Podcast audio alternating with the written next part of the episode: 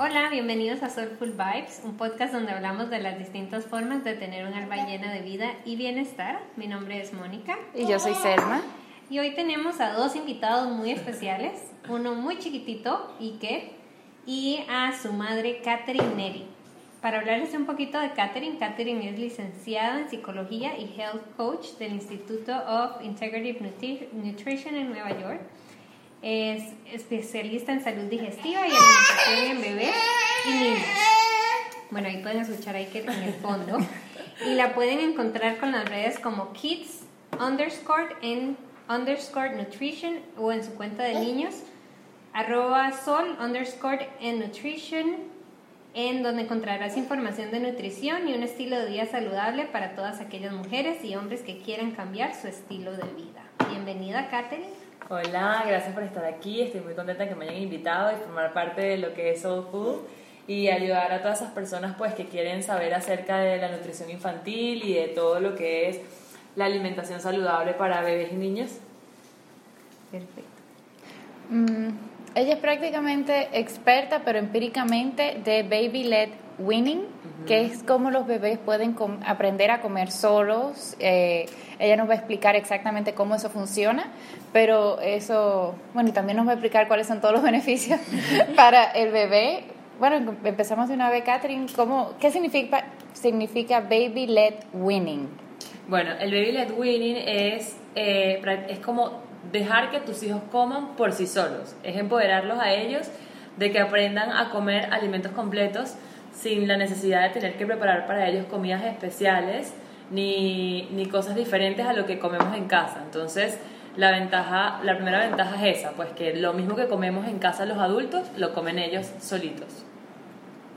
Ok, y, y, entonces eso significa que no utilizan cubiertos, sino que utilizan las manos para comer y que los padres no tienen que estar dándole una cucharada a la vez, ni jugando avioncito, ni nada de eso. Exacto, una de las cosas cuando pasan de, de comer, de tomar leche a comer comida completa, las, personas de antes solían hacer papillas y darle comida y muchas veces los niños quieren experimentar por sí solos y entonces la comida, el momento de comer era un momento tedioso para ellos porque era, había que obligarlos a comer, había que buscar estrategias como el avioncito o teníamos nosotros como adultos conceptos de cuánto ellos tenían que comer y los obligábamos a comer la cantidad de cucharadas que nosotros queríamos.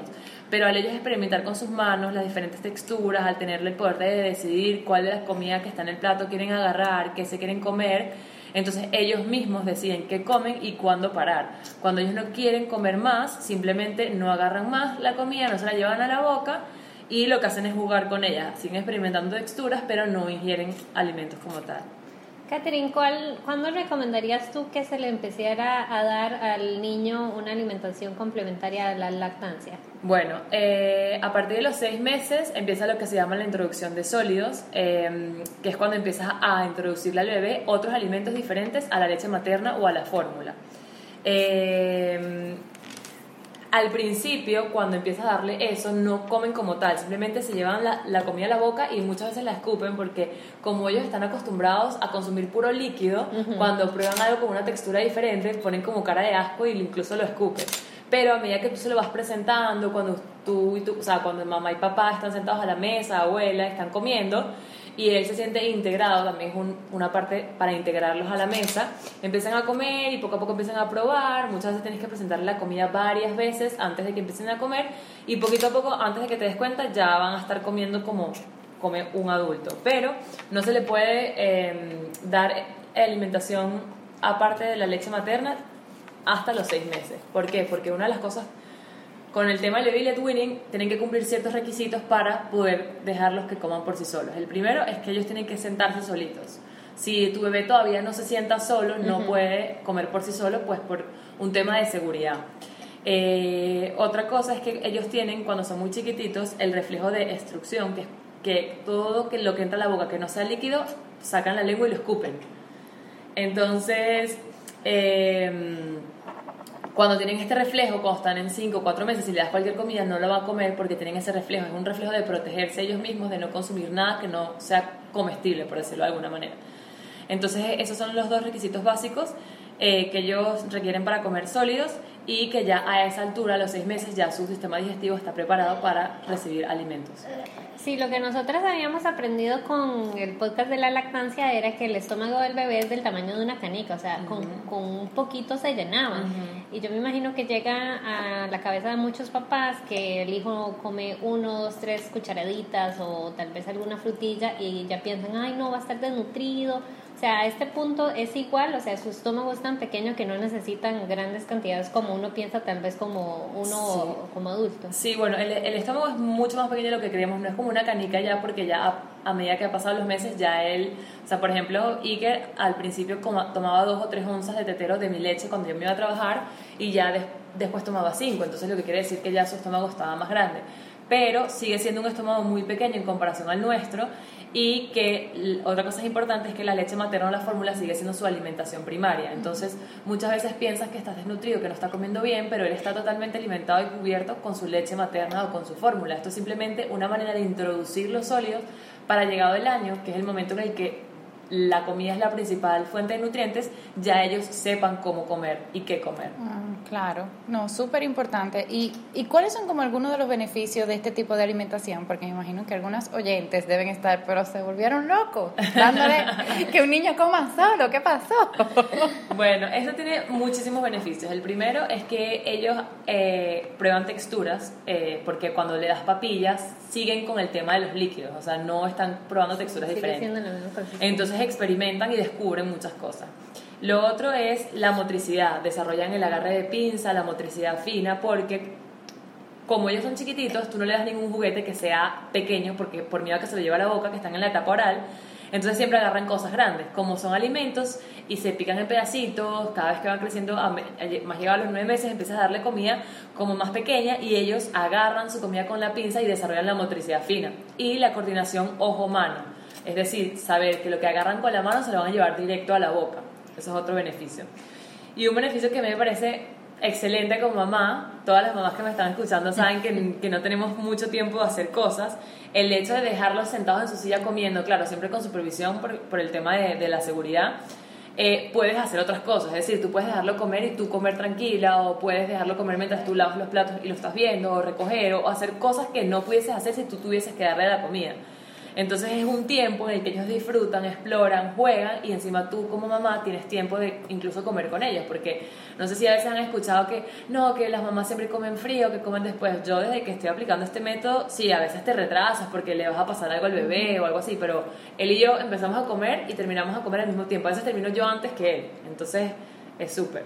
Claro, no, y también me imagino que hace una relación un poco más saludable con la, con la comida, o sea, que la ven como algo, o sea, una relación saludable más que tengo que comer, que imagino también minimiza mucho esas malas costumbres que muchos niños han tenido, no digo que yo he tenido porque yo realmente siempre fui demasiado buen diente, demasiado. Pero también eso forma parte de la relación, porque ah, por lo menos a mí me pasa que yo tengo la costumbre de no me paro hasta que el plato esté limpio, hasta que no haya nada, y eso no necesariamente es lo más sano porque el comer hasta que tu cuerpo pueda, hasta que tu cuerpo te diga para, es lo más saludable, no hasta que el plato esté vacío. Entonces eso es parte de los beneficios de la alimentación con Baby Led Winning, porque ellos son los que deciden hasta cuándo comer. Entonces eso es parte de una buena relación con la comida, saber cuándo parar, cuándo empezar, qué comer, qué es lo que mi cuerpo necesita, porque a veces tú le das algo y simplemente no lo quieren y no es por capricho que no lo quieren, sino que tal vez su cuerpo no necesita esos nutrientes y no necesitan comer ese alimento en específico, entonces comen un poquito de esto, pero comen más brócoli o comen menos brócoli o comen más proteína o comen menos proteína y ellos son los que, los que llevan eso. Claro, sí, porque a mí, digamos, me pasaba, Catherine, que, ah, bueno, mi abuelita era la que nos crió a mí y a mis primos, y de la mesa nadie se levantaba si ese plato no estaba vacío.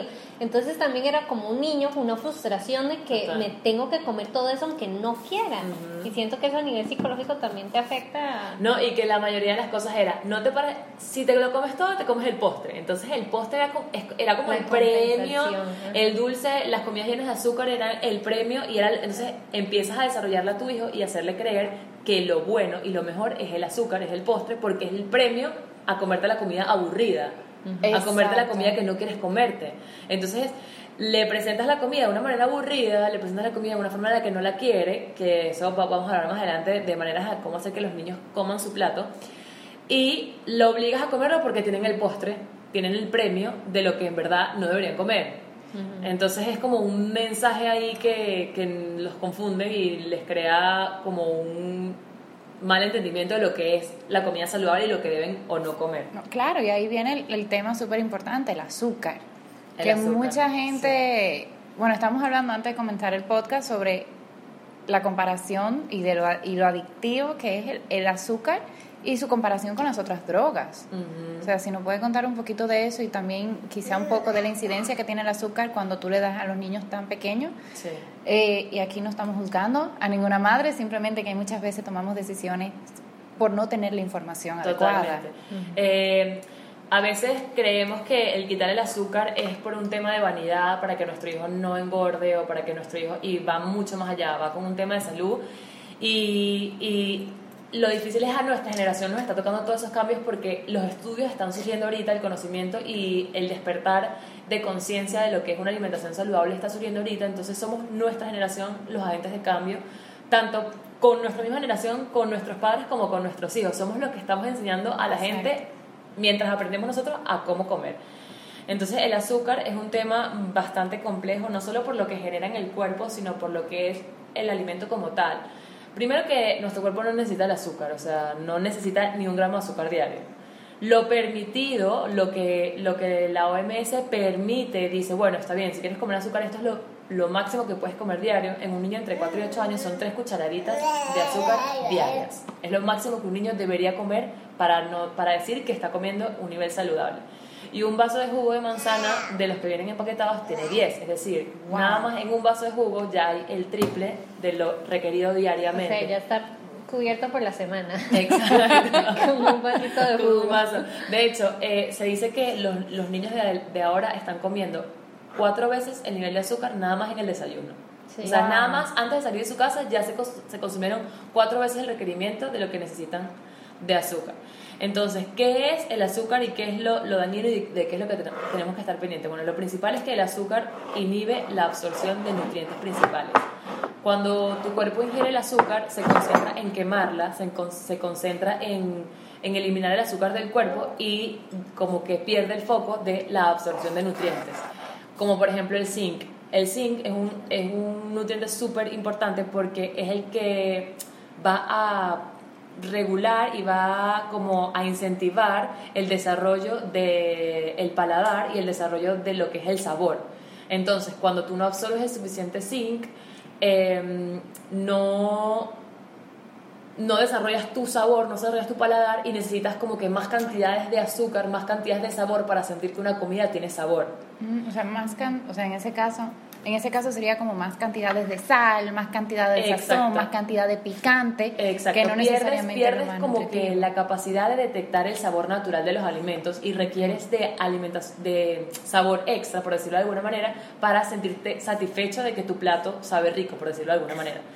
Entonces, por eso es que las grandes industrias de comida, si ustedes ven, buscan eh, tener publicidad para niños porque ellos saben, y ha salido en miles de documentales que ese es como su target, su mercado. Aquí está Iker.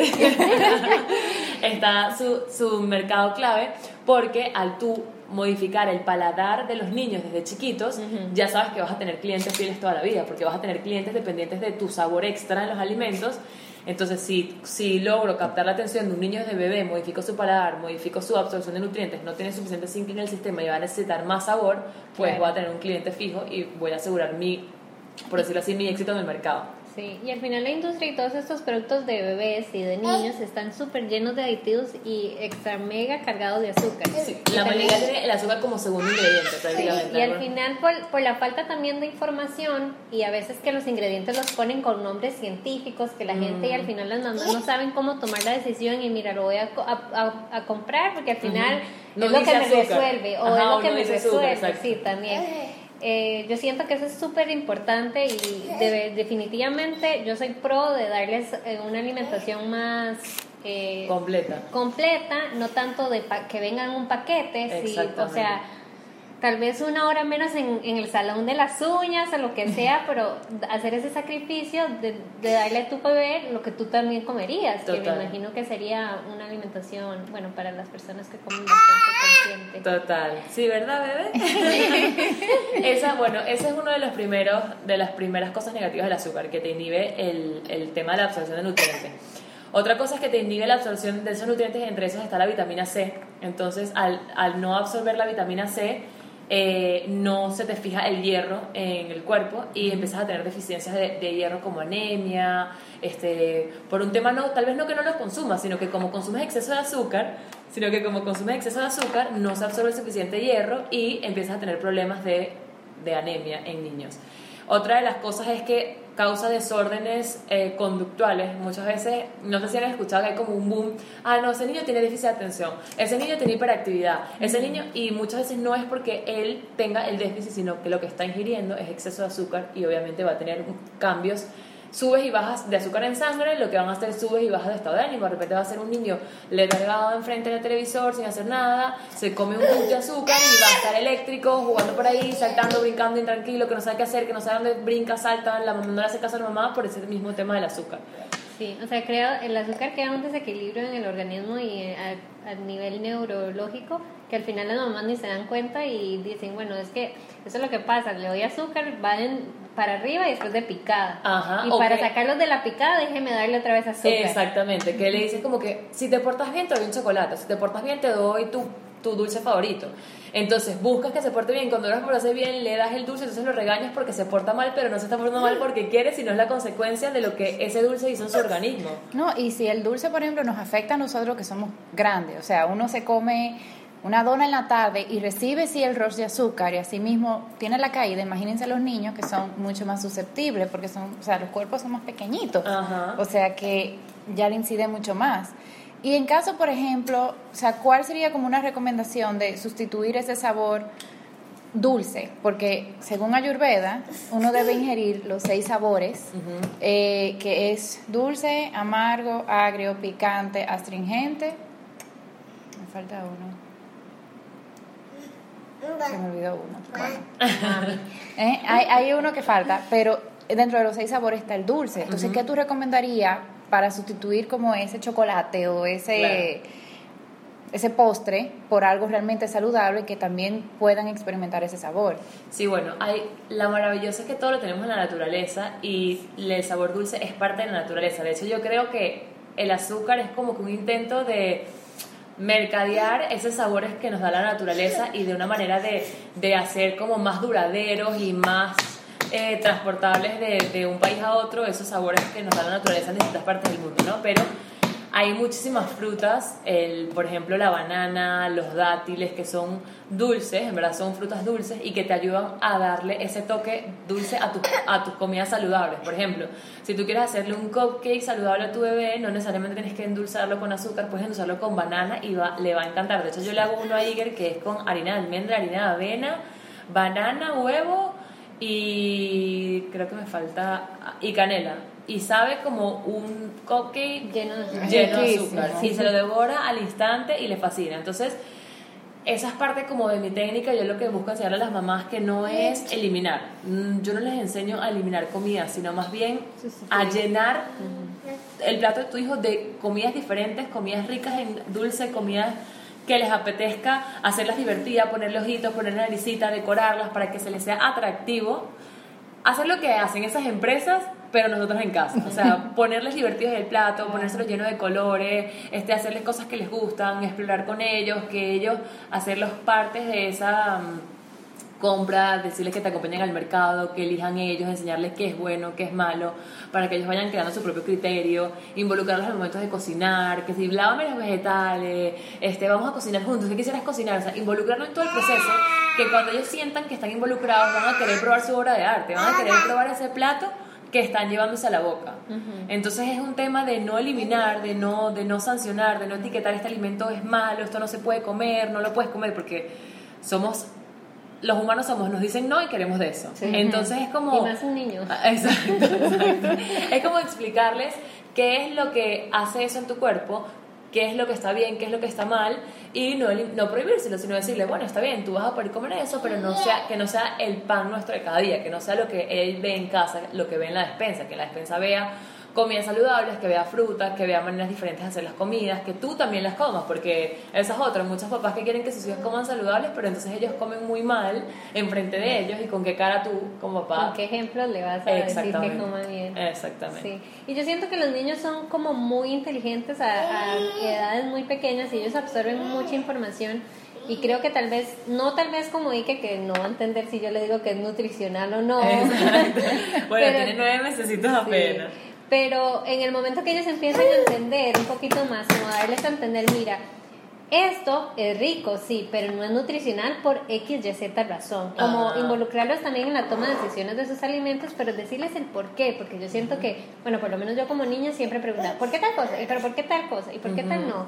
Y al final, no, porque yo digo que no. Exactamente, o sea, es buscar que ellos entiendan y, y, creen su propio criterio de lo que es bueno y de lo que es malo, porque, y lo mejor de todo es que ahorita como mamás tenemos videos, miles de videos en YouTube de cómo, de, por ejemplo, hay un video que a mí me encanta de, de por qué los refrescos son dañinos y, y explica perfectamente para niños por qué no deben comer refresco. Entonces ellos empiezan a entender qué es lo que los refrescos causan en ellos, por qué no les gusta, y muchas veces hay muchos niños que, por ejemplo, van a fiestas que están cargadas de dulce y luego llegan a casa y les de la barriga y los papás no les explican que el dolor de barriga es porque comieron demasiado dulce. Exacto. Entonces te sientes así porque comiste eso que no es saludable.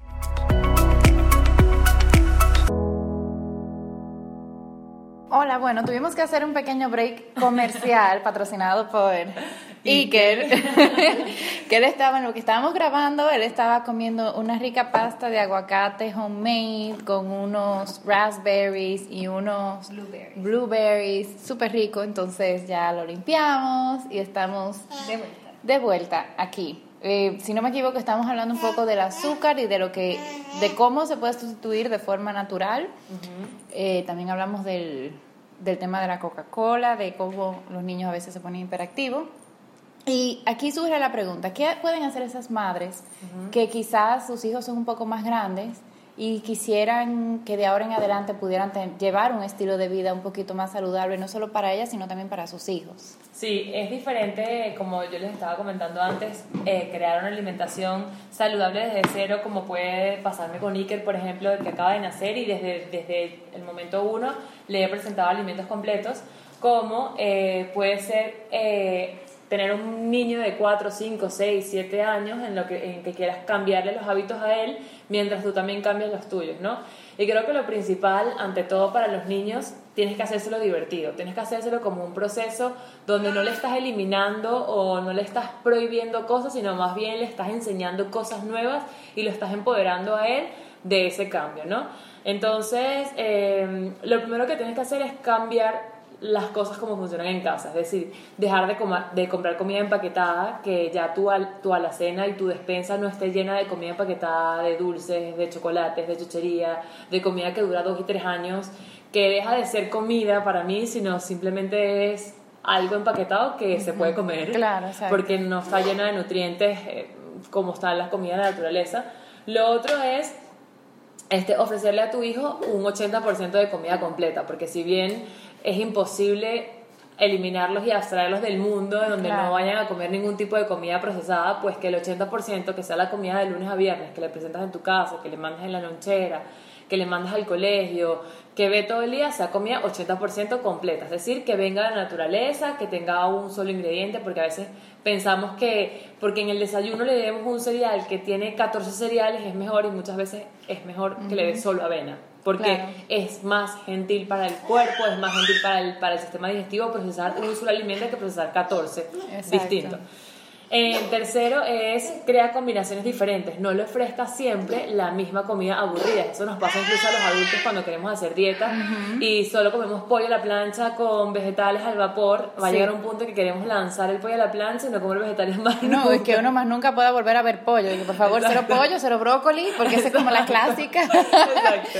Entonces es eso, buscar recetas diferentes, innovadoras y presentarle a tu hijo los alimentos de distintas maneras porque no solamente tienen que comer los vegetales, no solamente tienen que comer los vegetales eh, en una ensalada, pueden comerlos en un jugo verde, pueden comerlos en un jugo cold press, pueden comerle los vegetales en la misma arepa, le haces una arepa con los vegetales en la masa y las pones a la plancha y luego las rellenas con otra cosa. O sea, hay muchísimas maneras de representar las comidas para que tenga una alimentación saludable. Y la última, y que no deja de ser más importante, es la planificación, porque todas las mamás actuales y los papás trabajamos muchas horas en el día y tenemos una vida bastante ajetreada y a veces el tema de improvisar a última hora es lo que hace, tanto para los adultos como para la alimentación en niños, en que fracasemos en ese estilo de vida saludable. Entonces, planificarnos un poco y como decía Mónica hace un rato, tal vez una hora menos en el salón haciendo manos y pies, pero eh, fuimos al mercado, compramos la comida que teníamos que hacer, la picamos, nos, nos, facilitamos las cosas en los fines de semana para hacer en la semana una alimentación más fácil. Hacer alguna comida, dejar algunos, algunas cosas congeladas, este, picar algunos vegetales, planificar o por lo menos tener idea de qué cosas vas a hacer cada día. Claro. puede ayudar a Sí, y eso del hábito que dice es súper importante porque aunque en mi casa cuando yo estaba creciendo, sí, de lunes a viernes procuraban de que uno tuviera la comida más saludable posible, o sea, en mi casa no se tomaba Coca-Cola de lunes a viernes ni nada de eso, pero igual hoy en día o sea, yo sé que mis padres hicieron lo mejor que pudieron con la educación eh, alimenticia, vamos a decir. Igual luchar contra los hábitos después que uno es grande es muy duro. O sea, es un gran reto, lo digo yo que estoy cambiando, por ejemplo, yo misma, o sea, comer de una forma ayurvédica, que no está tan lejos de lo que dice. O sea, en ayurveda uno debe tener los siete sabores, seis sabores. Cuando uno come, uno debe siempre tratar de de tener la comida más fresca posible. O sea, claro, hoy en día es súper difícil uno comer fresco cada vez que vaya a comer. Igual tratar de tenerlo lo más fresco posible. Y, y, o sea, si uno puede hacer eso por sus hijos, yo creo que es uno de los regalos más grandes que uno le puede hacer. O sea, eso es algo que yo sí le quisiera regalar a mis hijos, de que puedan tener una alimentación y desde los hábitos poder hacer algo así.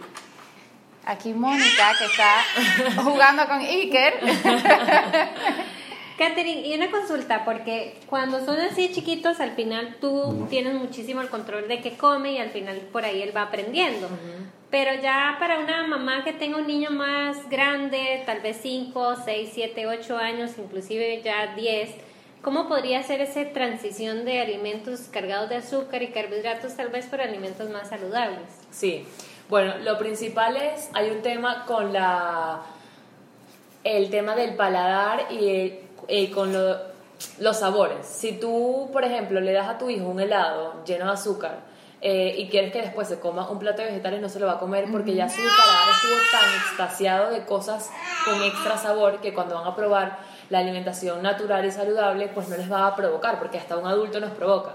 Entonces va muy ligado a lo que yo decía antes de cambiar las cosas en casa eh, para que lo que vean en casa en el día a día sea diferente. Evidentemente le va a costar al principio, pero todo está en cómo tú se lo presentes, cómo tú se lo vendas. Por ejemplo, que le digas que eso le va a dar más fuerza, que va a tener más energía, que va a poder jugar más tiempo, que va a tener menos sueño en el día, que vamos a preparar juntos un plato rico, lleno de nutrientes, que nos va a hacer ser más fuerte, que nos va a hacer tener tanta energía como, por ejemplo, un superhéroe que a tu hijo le guste. Claro. Este, hacérselo y vendérselo divertido y como un juego y explicarle la razón de por qué eso que se come todos los días o que se comía antes no debemos comerlo, les explicas porque ellos entienden de que se ha descubierto que no es saludable, de que no es lo mejor, de que no lo debemos comer tantas veces a la semana, que debe ser algo ocasional, que debemos comer más esto por esta razón, o sea, darles explicarles porque al empoderarlos ellos van a tomar decisiones inteligentes y hacérselos divertidos, hacerles platos, este, por ejemplo, unas pancakes de avena este, con claras de huevo y con huevos completos también, este, con sirop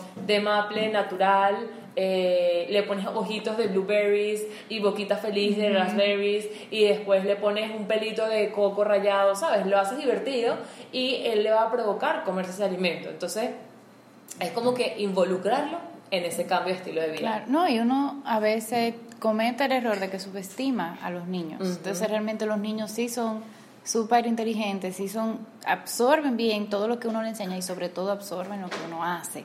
más, que, más que otra cosa. Y, y, bueno, recordando el cuento que nos hiciste cuando estábamos hablando antes del podcast de un niño de tres años que le estaban dando la clase de nutrición. Sí, sí, sí, eso es súper impresionante. Una, una amiga, les cuento por aquí, una amiga mía tiene un bebé de tres años y ella pues le daba muchas veces de merienda a sus hijos galletas Oreo o jugos eh, eh, empacados y un día le ofrece la misma merienda de siempre y el bebé le dice que no quería y ella, bueno, mm, debe ser que no le provoca. Al día siguiente le vuelve a ofrecer lo mismo y el hijo le vuelve a decir que no y cuando ella le pregunta, pero Gabriel, ¿por qué, ¿por qué no quieres? Y él le dice, no mami, es que no es nutritivo. ¿Cómo que no es nutritivo, Gabriel? Sí, mami, en la guardería me enseñaron que hay comida nutritiva y comida no nutritiva y las galletas Oreo no son nutritivas, entonces no quiero comerme algo que no sea nutritivo. Y ella se quedó como que, ¿qué? Me imagino que se quedó así, como dicen en inglés, eh, deer on headlights. Sí, así como con los ojos abiertos, en shock. Que al día siguiente llegó al trabajo diciéndonos, y que miren lo que me pasó ayer. Y claro, obviamente ella súper feliz pero también fue como un shock porque el hijo le, le hizo darse cuenta ya que tenía que cambiar los hábitos de alimentación y que, y que tenía la oportunidad de hacerlo porque captan todo, ¿sabes? Y eso fue una enseñanza tanto para ella como para todos nosotros que nos contó de que tenemos que empoderar a nuestros hijos y no em, pensar que no pueden o que no saben. Exacto, exacto.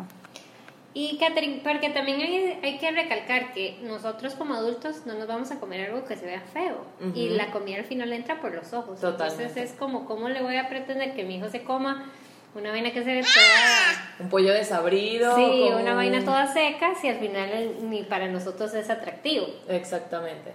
Sí, es, es, pensar como, como que si a ti te provoca, a él le va a provocar. Y hacerse divertido, hacerse parte de un juego, involucrarlo en el proceso y poco a poco va a cambiar. Esa es otra, no podemos esperar que de la noche a la mañana comía todos los días dulce y ya al día siguiente no va a comer nada, no, porque el azúcar es tan adictiva que va a, experimentar dolores de cabeza, va a experimentar ansiedad por comer dulce. Entonces es ahí cuando tienes que jugar con las frutas, con las cosas dulces que le van a hacer bajar esa ansiedad y poco a poco ir migrando a un estilo de vida saludable. Claro, claro. Y y bueno, mi última pregunta realmente es hacia, o sea, ¿qué más no te hemos preguntado? Porque tanto Mónica como yo no tenemos hijos, entonces no sabemos qué información puede ser relevante para las madres que quizás no hemos comentado hasta el momento. Bueno, yo creo que eh, mi mayor consejo para todas esas mamás que me están escuchando es sean gentiles consigo mismas y entiendan que es un proceso, porque a veces nos pasa que queremos hacer todo perfecto, todo bien, darle la mejor comida, darle la mejor alimentación y nos vemos encerradas en un círculo de ansiedad y sofoque que más bien se lo transmitimos a ellos. Entonces, entender que estamos haciendo lo mejor que podemos con las herramientas que tenemos, siempre seguir investigando y eh, seguir nuestro instinto como madre, porque a veces allá afuera hay... y que está un poquito emocionado jugando con Mónica. Este, siempre entender y saber que estamos haciendo lo mejor que podemos y que poco a poco, si hoy me equivoqué, mañana tengo la oportunidad de hacerlo mejor. Claro, y, no, y quizás desprenderse un poco de, de, ese estándar inalcanzable que tiene la sociedad con las madres. Porque yo creo que yo lo he dicho ya varias veces, pero lo repito, o sea, y me da un poco de miedo al momento en que a mí me toque ser que uno tiene que ser la mamá perfecta, pero tiene que verse súper linda, tiene que estar súper flaca, pero también tiene que ser una buena esposa, pero también tiene que ser buena en el trabajo, pero también tiene que tener una vida social y también tiene que ser trabajo más allá de todo eso y de paso un trabajo voluntario. O sea, realmente es inalcanzable y, y muchas, me atrevo a decir que, ah, y sobre todo, a la que tiene niñera lo miran mal, pero si no tienes niñera también miran mal. Y es como. Nadie va a estar, justamente estaba hablando ayer con unos amigos, nunca las personas van a estar satisfechas con lo que uno haga. Si tu bebé duerme contigo, lo estás mal creando. Si duerme solo, qué mala mamá eres. Si si, lo, si, no duerme en la noche, entonces lo estás malcriando. Si duerme toda la noche, no, no puedes dejar dormir toda la noche porque se le baja el azúcar. Nunca, nunca, nunca vas a estar satisfecha. Por eso lo más importante es seguir tu tiempo como madre, confiar en el proceso, estar muy unida con tu pareja y pues hacer lo mejor que puede uno con las herramientas que tiene y aceptar también cuando uno se equivoca. Claro, no, definitivamente, o sea, súper buen consejo para las madres actuales, para las futuras madres. y por último, te tenemos una pregunta que siempre se la hacemos a todos nuestros invitados. Bueno, Mónica. ¿Y qué? ¿Tú le quieres hacer esa pregunta a tu mamá?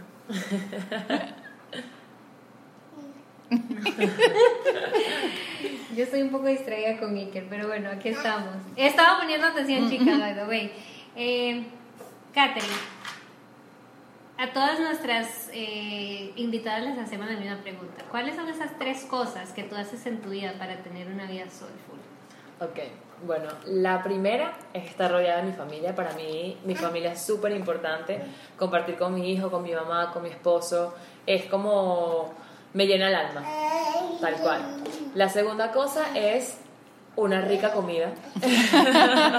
una rica comida cargada de nutrientes y saludable, más todavía cuando sé que me estoy comiendo una comida buena, que sabe divino y que encima es saludable, me siento llena.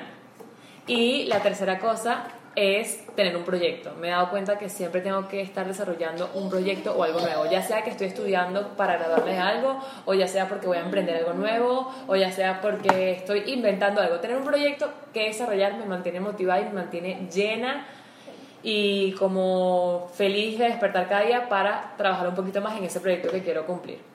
Eso está eso está súper, súper, súper lindo.